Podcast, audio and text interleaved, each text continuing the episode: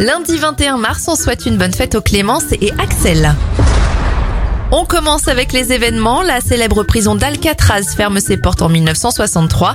En 1969, c'est la création du studio de jeux vidéo Konami. Et le réseau social Twitter est lancé en 2006. Les anniversaires, la comédienne Pauline Lefebvre a 41 ans et 31 bougies pour le footballeur Antoine Griezmann. On referme cette éphéméride avec l'invention du saxophone par Adolphe Sax en 1846. Bon lundi